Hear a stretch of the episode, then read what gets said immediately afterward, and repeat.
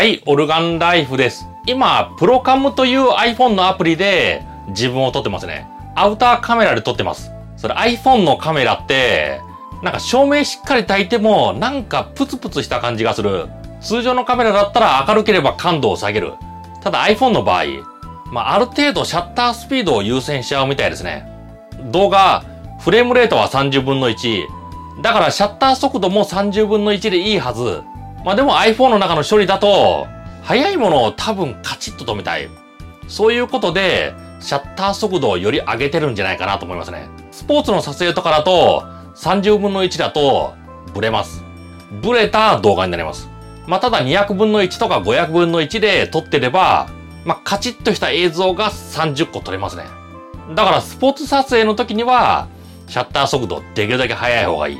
ただこうやって座って自分を撮ってる場合、別にシャッタースピード、動画のフレームレートであればいいんですよね。それ以上は速い理由はない。30分の1のフレームレートだったら、シャッター速度も30分の1、60分の1だったら60分の1。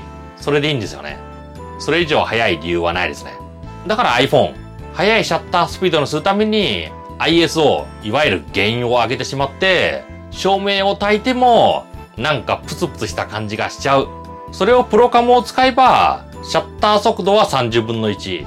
そして ISO の感度は一番低い23。まあ、この23という数字、iPhone のモデルによって違うと思います。iPhone の SE だと23。一番低い設定。